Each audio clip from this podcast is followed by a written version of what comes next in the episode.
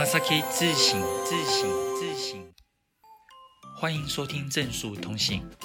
周三早上八点上班悠哉收听，正数老师将在这边和大家聊日本，回答同学的问题，还有分享日语学习的观念。想要问问题的同学，请上 FB 搜寻正数日语，在上面留下你的问题哦。この番组は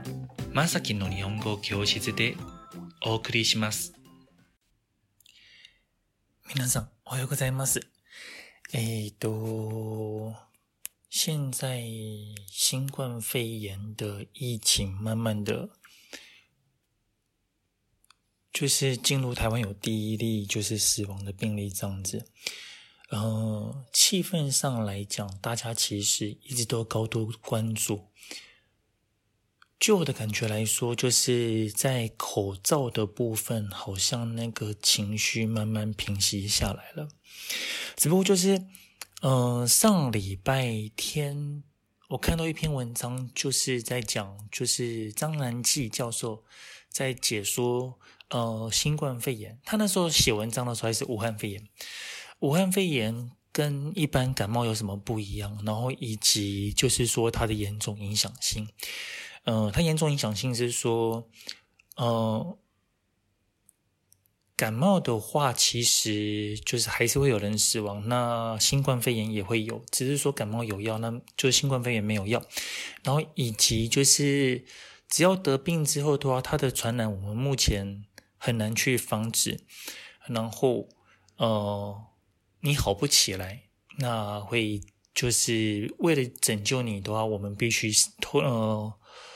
花费很大的那个社会资源，这件事情其实跟日本人的观点有一点不一样，就是在他们的宣传当中，大概觉得有点像感冒一样。所以，老实说，我后来就想到，就是我两个在日本的姐姐这样子，就是我我从很年轻的时候就认识他们，然后呃，多年来也一直都有联系来往，然后就觉得说，嗯，这篇文章真的应该跟我的姐姐分享。这边故事就来了，呃，两个姐姐，一个懂一些中文，然后另外一位的话不懂中文。那我就跟就是先把文章就是说发给懂中文姐姐，叫她看一下。她说：“哦，好，她会看。”发给另外一位姐姐，她不懂中文。我说：“诶，那姐，你用那个 Google 翻译看一下好了。”然后我的日本姐姐竟然回答我：“我不会使用 Google 翻译。”哎，做弟弟的你觉，大家觉得说做弟弟的这时候应该有什么反应呢？我就只有回家之后开始，真的是心急如焚的再去做那个翻译。嗯，也就是后来在礼拜天晚上先抛给大家的那个第一版第一篇。其实这次翻译的话，也跟我自己就是说，嗯，个人的翻译不太一样，因为。以往我在去做中饭日的时候，都比较精雕细琢。也就是说，从打从一开始，我就会，嗯、完全从头到尾都是我一个字一个字敲出来的。可是因为就是礼拜天那个时候，真的觉得说不行，一定要赶快给我的日本姐姐知道才可以。所以呢，我就使用了 Google 翻译。使用了 Google 翻译之后的话，嗯、不晓得大家有没有使用 Google 翻译的经验？就是如果说就是单纯的名词翻译，它还勉强算 OK。可是只要是文章一长的话，非常的有那种怎么讲？文章一长之后，它的精准性马上就下降了。然后我就先用 Google 翻译，然后再呃一边对照原文，一边看 Google 翻译，然后再去修正它。嗯、其实就是语法上有错误的地方，修啊修啊修，大概花可能不到一个小时，然后赶快把这一篇赶出来，然后就再丢给我的那个不会日文的、不会中文的姐姐。有趣的事情是。嗯、后来就是我跟那个会中文的姐姐讲说，讲了这件事情说，啊，我刚刚把就是就是为了那个另外一位姐姐，然后我把那个这篇文章翻译了。我那会日我那个会中文的姐姐跟我说，怎么不早点跟我讲？我也要看日文翻译版的、嗯，对，所以就是说这一次，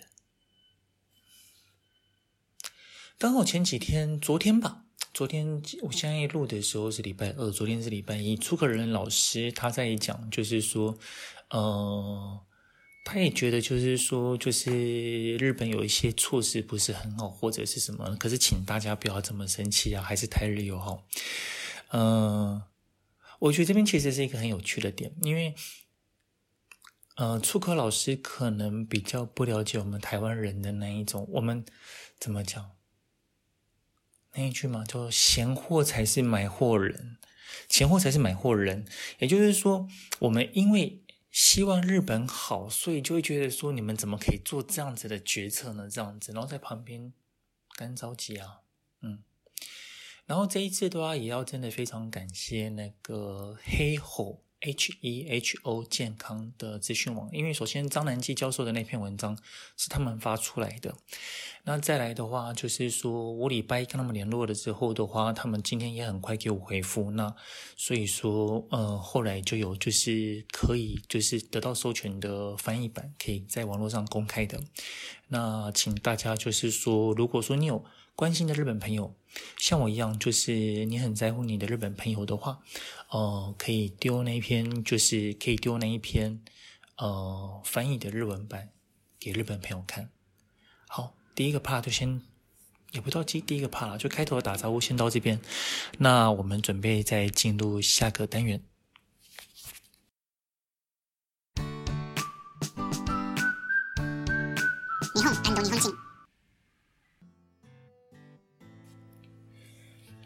这一次聊日本跟日本人，我们想要聊的是，呃，关于日本政府在这一次就是新冠肺炎当中，他们所做的一些决定或者是什么。以往我们对日本的印象都是说，日本他们做事很仔细、很细心，然后就是很有礼貌，非常以人为本。可是你们也看过，就是什么日本有很多黑心企业啊，还是怎么样子，或者什么的。然后，如果说你真的有跟日本人一起合作过，或者是共事过的经验，你有时候会觉得说，他们如果说去观光就还不错，可是问题是去跟他们共事，就如果说跟他们谈生意的话，你真的会被他们气死。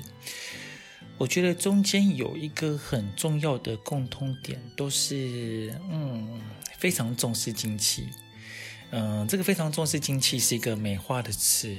呃，如果讲难听点叫做死要什么这样，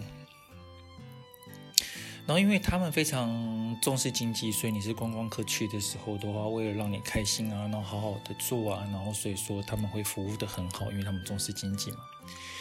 那如果说他在跟你公司在合作的时候，都因为他重视他们的经济，不是重视你的经济，不是重视大家的经济，他觉得你本来就应该好好听我的话啊，所以说他们就会去做很多过分的要求这样子。嗯、至于日本政府这一次的很多行为，他们其实就是说还是重视经济，尤其重视奥运。呃，有一个作家他在网络上写，他觉得说日本政府心中的打算是说，二月三月的时候他好好的去，就是说去管制去取缔这样子，然后四月五月之后的话，嗯、呃，樱花季来了，然后观光变好了，然后就是塑造中日本现在其实很安全这样子，最后七月的时候再来办奥运，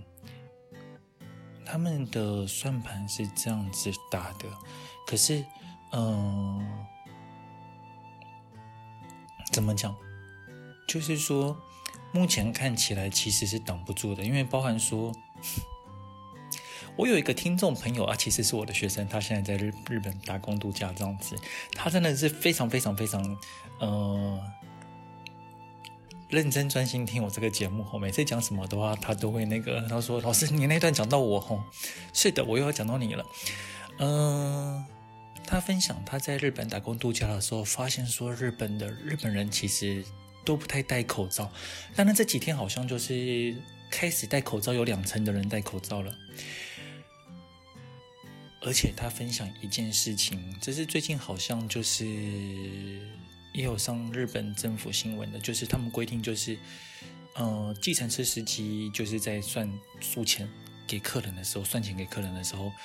你手不能摸你的舌头，就是因为他们很习惯，就是说沾一下口水，然后再来开始数钞票，然后这样数钞票就不会数错，这是他们的习惯。可是问题是，你们想一想，在这个新冠肺炎肆虐的时候，如果你为了算钱，你把手拿出来，然后马上把你的手指往你的舌头一沾，哎呀！不要感染，如果早已感染的话，那真的不是开玩笑的。我们可能很久都不能去日本。嗯、但不过目前现就现状看起来的话，其实是日本网友他们透过网络上的连接。他们其实也很开始很认真重视这件事情。比方说，政府他不主动公布那个，呃，那个得了新冠肺炎的人，他平常交通路线怕什么引起恐慌之类的。但是那个那个网友自己很有 sense，他就就是自己好好的把它讲出来，那网络上大家都传出来了。嗯、至于有一个地方是说，呃，很多我相信就是我们。台湾的大家应该不太了解日本人为什么他们会去宣导说多漱口就没有事吗？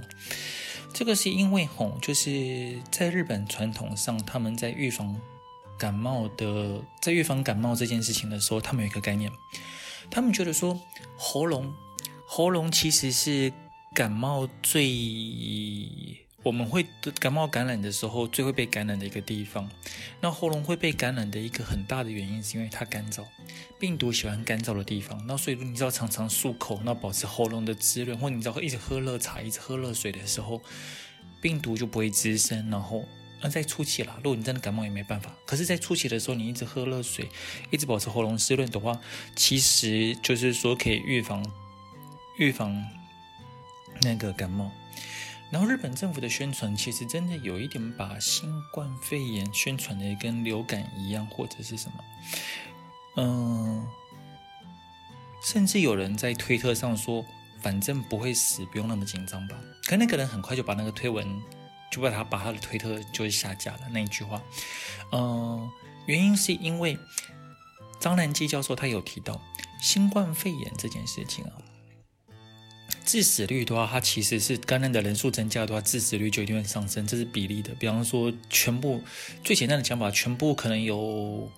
八趴九趴的人撑不过这一关，这样子。那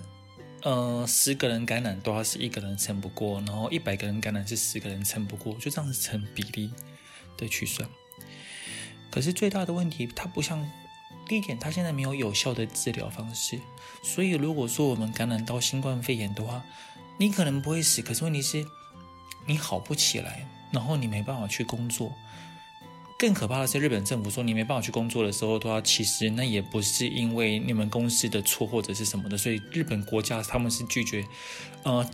公司企业不用付这笔钱去支付你的就业补助，那可能国家也不会补贴你就业补助，那反正你得了新冠肺炎就是你该死，对。看到这篇文章的时候，其实很生气，所以其实礼拜天我总共翻了两篇文章，一篇是日番中，一篇是中番日。日番中的那篇叫做《怒翻》，来讲就是说安倍政府他们为了就是为了赚钱，然后他们而且就是他们完全不去考量到得得到新冠肺炎的人，他也很衰啊，得到的人，可是他就是说，嗯、就是当他不能工作的时候的话，这个社会不会给他补贴。哎，可是你们这样看，那不就表示说，嗯、等于是怎么讲？大家为了就是说继续为了他人也还是要生活生存啊，没有薪水，然后没有存款的话，我一样会饿死啊。那我一样会饿死，然后就是说跟，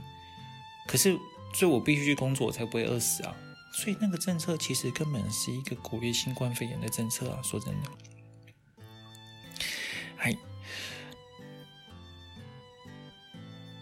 大概讲到这边，然后我必须说，台湾人还是比较谨慎一点，因为上次好像就是说前几天上礼拜吧，有报说就是是香港游客吗？还是谁？他跑到西门町去晃了一圈这样子，然后所以，嗯，我上礼拜天有去西门町，然后我去吃涮涮锅了，涮涮锅吃到饱，待会再跟大家介绍。呃，西门町的那个人潮真的少了很多。以周日来说的话，它大概只有平常的三四成而已。我去吃的那个涮涮锅吃到饱，嗯，好，前情提要大概就是说，我现在就是过年吃了太多，所以我现在正在节食，所以，嗯，我可以的话，一日是吃一餐或两餐，早餐然后跟午餐，那晚餐其实就不吃了。那在假日的时候的话，我会那个，就是大概下午两点的时候去吃这样子。然后所以说这个礼拜就是下午我就跟我老婆去，呃，西门町去吃涮涮锅。我最喜欢的涮涮锅是锅巴涮涮锅，锅巴锅子的爸爸。这个牌子经营的其实有一点久，所以说知道它的人也不少。可是可能还有人不知道，我这边顺便去推荐一下。呃，首先先讲价位来讲，它现在到了二零一九年，它才有一些调整。呃，从本来的假日五百加一层变成五百五加一层，五百五加一层的话，啤酒可以喝到饱，有安格斯牛肉。呃，每一家店有时候给的货会有点不太一样。我最我最喜欢的是西门町的西门店，因为我跟他们店员很熟，有聊天，他们说他们的进货啊，其实是由店长负责的。嗯、据我推测，西门町因为就是说长辈有时候也会去西门町走走，因为以前中华商场的关系嘛，对不对？你讲到中华商场，最近不是有个天桥上的魔术师吗？那拍摄地点在汐止哦，我小时候可不可以去逛逛？嗯、西门町长辈多，然后长辈多的时候，其实长辈去吃东西的时候，他们很重视食材的品质。不是说锅巴其他其他其他家店食材品质不好，而是西门町的那一家西门町的锅巴，它的蔬菜就是特别好吃，真的是好吃，玉米好吃，玉米笋还好，嗯、丝瓜啦，地瓜叶啦，很多很好吃，对，而且他们。怎么讲就没有特别去打什么广告，然后就是非常的去回馈给客人。所以，比方说他们最他们最质朴的那个广告的方式是，你去那边吃饭的时候，他会给你一张九折券，那你下次再去的时候，下次再去吃的时候就可以打九折，就等于算是没有一层小费这样子。默默的耕耘这样子，简直是火锅界的正数日语。另外啊，锅爸的老板人蛮不错的，嗯。我礼拜天去吃的时候，人其实蛮少的，大概在下午四点多的时候，大概只有两层到三层的人而已。嗯，跟熟悉的店员在聊天，他说，其实一般以往的话那个时段应该就是也有五六层，那所以说就是生意会不好。但因为锅巴开很久啊，所以老板也经历过沙士老板就讲了，他说，他嗯，我我应应该这样讲，我先说。嗯，好了，那平常也很辛苦啊。那这时候就是客人少段，你们就当做休息好了。然后店员就笑笑说，他们老板也是这么说。他说他们老板之前经历过 SARS，然后火锅店的生意真的是隔半年，隔半年就是说都不好这样子。对，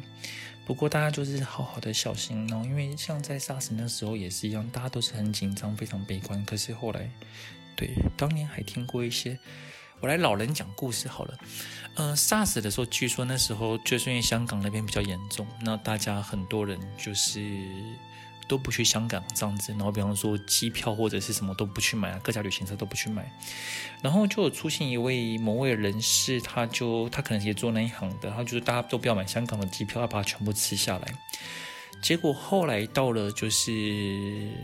呃 SARS 的风波平息下来，然后。想已经有办法可以去处理解决沙石之后的时候，呃，香港的机票的价钱回涨的话，那个老板那一波不晓得赚了多少钱，嗯，所以大家其实要投资的人是不是可以趁机投资呢？好，我们再进入接下来回答问题的单元。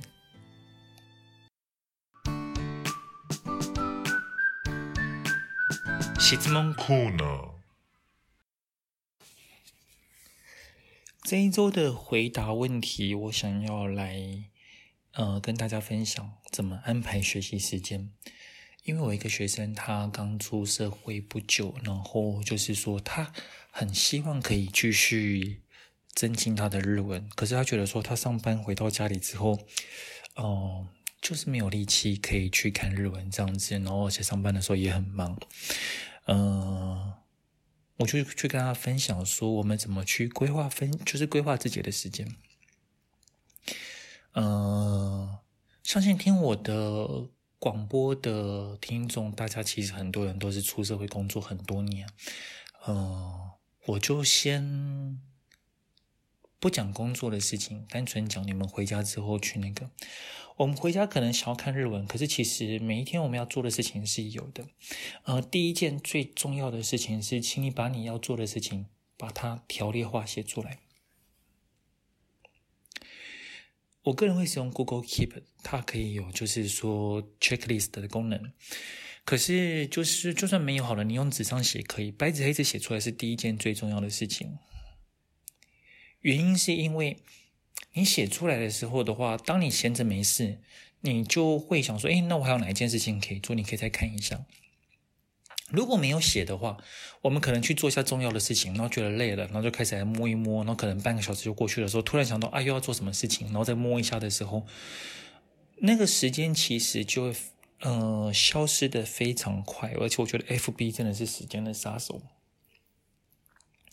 所以，先把自己要写的，嗯，写的事情列下来。这边就很有趣，就是其实当我第一次邀请那位学生把他要想要写的事情写下来的时候，他项目写的非常大，比方说什么日文听力要进展到什么地步啦，然后，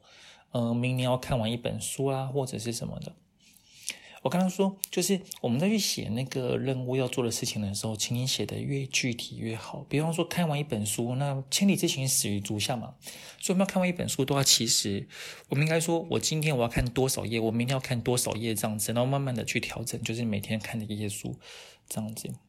好，把清单列下来，这是第一点，它可以确保你就是说，在事情做完之前，你不会突然变得太放松。第二件事情。我以前其实，老实说，我自己小时候再去念书的时候，我我是不列计划的，因为我觉得每次计划永远赶不上变化。那我在做什么事情，当我一很认真专注去做某件事情的时候，就什么事情就都会必须往后延或者是什么的。呃，可是其实是这样子，我们列出那个计划来的时候，请记得先做最重要的三件事情。你觉得哪三件事情是你自己心里觉得最重要？今天不做你会死的，那就先把那三件事情做完。像我现在在录广播的原因，是因为我觉得我今天下午不把广播录完的话，明天可能就是广播因为开天窗。哎，可是你们想想看，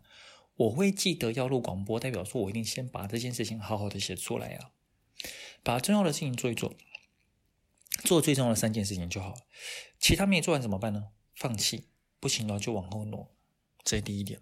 就你列，我们大家列出计划来的时候，请记得一定去做最重要的三件事。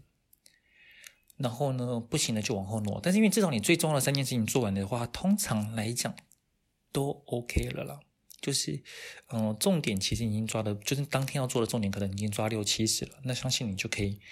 比方说想要看书或者是什么的话，你也有办法去弄那个时间。再来还有一个问题。有些事情其实好像应该要去做，那可是问题是我们一直不想做，一直不想面对，怎么办呢？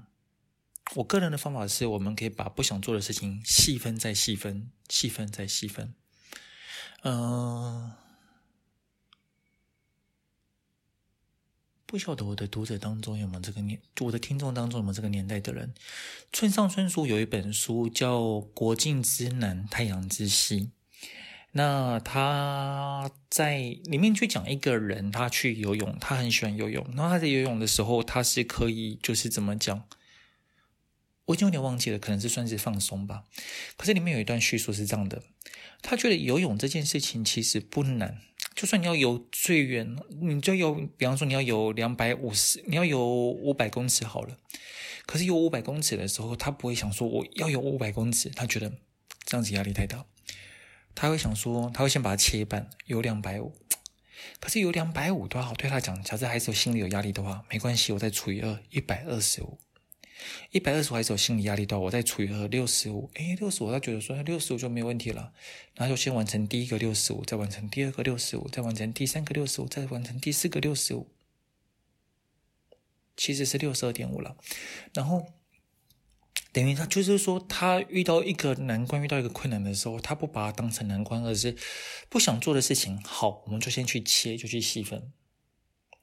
比方说，对我来讲，我现在有件事情该做，但是问题是小小的觉得说我需要，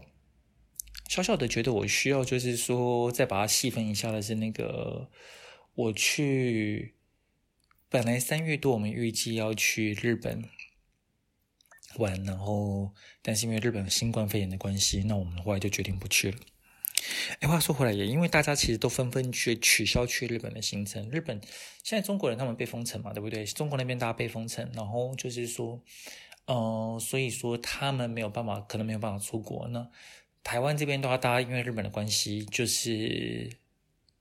也是就是非常的想去，但是又不能去，这样子去的人心里也非常怕。我有学生就真的去了，然后他。回来之后跟我说，他觉得非常的后悔，干嘛让自己一直提心什么提心吊胆的去玩那些行程，对。然后我想做没有暂时没有办法没有在做的事情是，我要去设法去跟雄狮去问一下，就是说这家 pass 如果说我们买了，但是因为我们根本还没有去日本，我要取消可不可以退钱？退款是怎么退款的机制？这样子，这个要再去联络。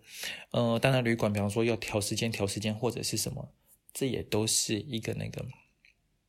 嗯，所以，嗯、呃，再重新整理，再重新跟大家分享一下。如果说你们想要去规划你们的时间，然后比方说你想去学习的话，第一件事情是你要把时间要做的事情一条一条列出来。然后有些时间，有些事情其实是它有时间性的，比方说时间限制的，就在那个时间去把那件事情做完。没有时间限制的话，总之我们挑重要的先做，先把重要的做三项就好，其他的没有做的都可以移到隔天。像我就不自觉的把那个雄狮旅行社退票、退 JR Pass 的事情移到明天了。然后呢，再来不想做的事情，其实就先去。切割切分它，比方说，可能先上网去查一下，就是雄狮 JR Pass 退票的话，有没有人有写相关相关的网络的分享这样子，然后再去跟他们的雄狮旅行社的人联络吧。嗨，以上就是这样子。哎，现在日本不能去，那我们最近抽奖要去抽，就是什么来回机票双人游，换成现金吗？好像不错哦。可是换成现金的话，我们没有办法有出力一个出出力一个收据或者是什么，不然就得奖的人，他可以跟我说他喜欢去哪家百货公司，我换成礼券给他好了，这样对我们来讲也都 OK 啊。嗯，好，这个单元先到这边，嗯，接下来下一个单元是日文的观念。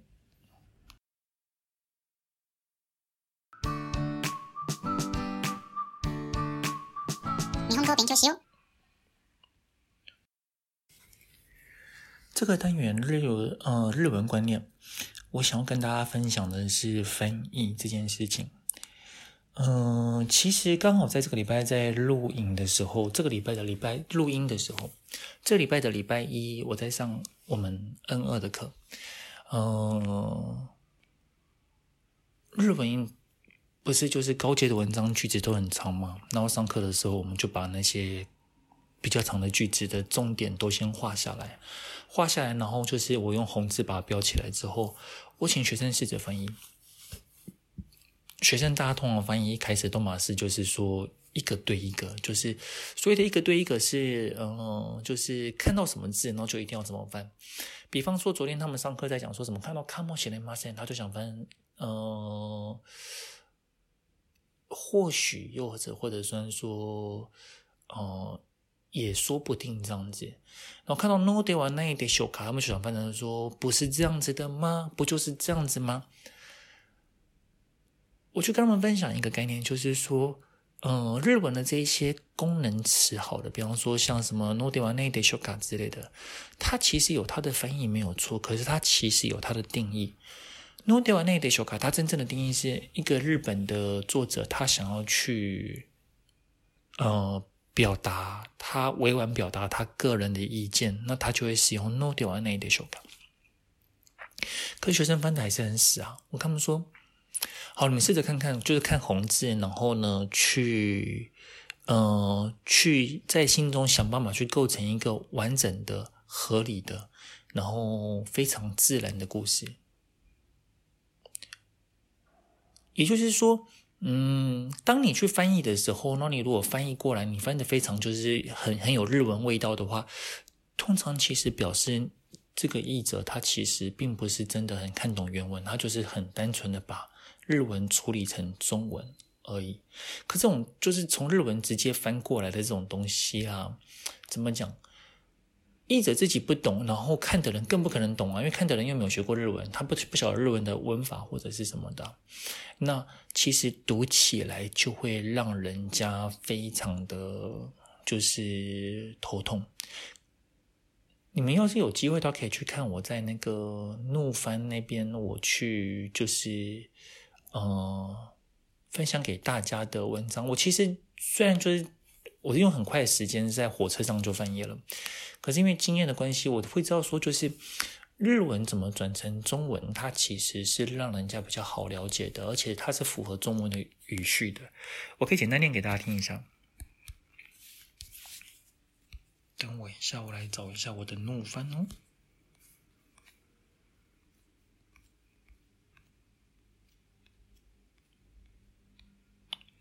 好，我来说。呃，这边是就是那个安倍政府对于新冠肺炎的那个措施，如雇员因为得到新冠肺炎肺炎必须在家隔离，关于他无法工作期间的薪资问题，敬请各位雇主和雇员好好讨论，制定一个完善的制度，让雇员可以安心放假。呃，我相信这个翻译，大家就是就算在听广播的时候，应该还是可以一听就懂吧。可是其实翻译它困难的地方就在这边，如何把本来原本呃本质上它并不是中文的东西翻过来，然后让它变得非常像中文，它其实必须要那个译者真的是好好的把它消化，完全消化，完全懂，而且他可以用他自己讲话的方式去把。这件事情讲出来，从这个角度来讲，我觉得就是一本好的翻译，它其实有一个条件是说，它必须让我们去阅读起来的时候，觉得非常的不用花脑筋，然后很自然，轻轻松松，那本书就像水一样，就直接渗透进我们的心里，这样子，我们就看懂他在讲什么。最近新书当中，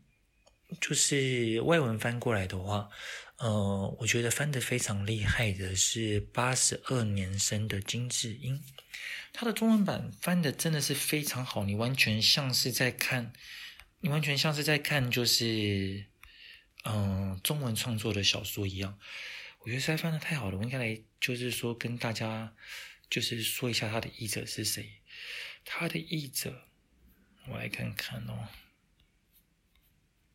会出现博客来吗？OK，好，博客来。译者的话是作者是赵南珠，译者是尹嘉璇，真的很厉害。所以你们有在学翻译的人，有兴趣的话，可以去看一下那本八十二年生的金智英。呃，至于尖端的一线译者，呃，王韵杰。好像我要叫他一声王姐的样子，因为听说好像年纪上来讲他比我大一点。王姐的那个翻译，其实我觉得王姐她有一她有一部作品翻的真的是好，《娜娜神去村》。《娜娜神去村》的中文版翻的非常的传神，非常到位，以及那个口吻非常的就自然。嗯、当然，最近网络上的话，因为就是他出了《十二国记》，然后王姐是《十二国记》的担任译者这样子，然后就有人就是再去，呃，说怎样怎样这样子。我要怎么讲啊？嗯，王姐在《十二国记》她那边翻的是还不错，她甚至为了就是说去。呃，揣摩十二国记的那个古风的方式，王姐甚至是把文章写得很像金庸小说那样子。对啊，呃，只有人去说，就是说在译文的顺序上来讲，它其实就有点像是照着日文原来的顺序或者是什么。嗯，我觉得在时间，在出版社给译者的时间非常有时间的压力下，我们很难去。要求，就完全去要求一个译者去做那件事情。你可以说，嗯、可是你出来当译者，你本来就要做这样的事情啊，但是还是有时间压力的啊。就像老板要求我们在某个时间内一定要把某件事情全部做好，或者是什么的，我们也只能尽量做重要的事情，尽量做啊。我自己以前当译者的时候，翻很快的话，大概很多时候也是会有一些，就是，嗯、很像日文的句子结构啊。那也是到后来，就是自己慢慢在教书，然后又再有体会的时候，我自己的翻译也变不一样。说起来，句子结构其实是一个非常，就是看着日文的句子结构，然后分成，呃，自然而然的中文结构，它其实是翻译上一个非常重要的技巧。我那个也算是在我自己翻到最后几本书的时候，才慢慢去学会的。那我最近也试着把，就是就是翻句子结构这件事情，这个技巧，一直在去教我们的那个学生。虽然目前学起来的人还不多，嗯，我跟我学生差别在哪里？我有时候我在上课的时候出作业给学生。哎，有些学生写的作业翻的，我自己承认翻的比我好。唯一的差别在于花的时间。嗯、大家也知道，就是我工作其实挺忙的，然后所以说在翻译的时候，啪啪啪啪啪，赶快把东西翻完这样子。同样品，差不多品质，他他品质可能比我好一点这样子。可是问题是在翻同样的东西的时候的话，我的速度大概是他们的两倍到三倍以上。嗯。啊，讲到这个，顺便就帮我们的译者培训班再打个广告好了。就是这其实起因是因为我们一个同学他翻译的真的太漂亮了，然后就是我一直也希望他可以去角川，可以去当小说的译者。可是后来就角川他们可能最近很忙或者是什么，我觉得。哎，这么好的人才，那我自己来珍惜一下好了。所以我们就决定要成立翻译部，翻呃翻译部这样子。嗯、然后也请听广播的同学，如果说你们有开公司行号，或者是你自己个人需要翻译好了，嗯、需要翻译的话，可以跟我们联系。然后我们的价钱基本上都会非常的合理，一个字基本原价是两块钱吧，一个字。而且我们重点是来，重点来了，我们就是说，我们的，嗯、我们公司就要拿两块钱好了。对于我们公司的一线译者，我们会给他就是一块钱，等于是说，译者可以拿到这么多的稿费的时候，他才有心情，他才有心力，他甚至就是当他稿量多的时候，他才可以好好的去做翻译啊，不是吗？嗯。这会是我们公司的一个，这是我们公司翻译部的一个特色。羊毛出在羊身上，那我会去好好对待那群羊，哦，不是对待那一群译者。好，呃，今天关于翻译都要讲到这边，那就是翻译的最高境界是，呃，看起来像中文，然后呢，非常的自然。还有另外一本翻译的书，就是《贾博士传》。那个时候他们找的那个英文的译者，也都是得奖的译者，非常厉害。有兴趣的同学可以去看一下。然后就是，呃，翻译上来讲的话，句子结构这件事情蛮重要的。那我在我们的那个新班，呃，译者培训班，然后尤其像那个 N 万班啊，N 万班也会教，N 二班也会教，然后译者培训班新的最资深也都会去教这样子。那。有机会再请大家关注相关的讯息。我们这周的广播就先到这边喽。以上是这回的广播内容，大家觉得如何呢？どうでしたか？希望大家可以上我们的 FB 粉专正数日语，ご感想を书き込んでください。あるいは质问を提出してください。写下你的感想或提出你的问题，我会在下一次或下下次回答。好。 我们今天就到这边喽。じゃあ、今日はこれで終わりましょう。皆さん、仕事頑張ってね。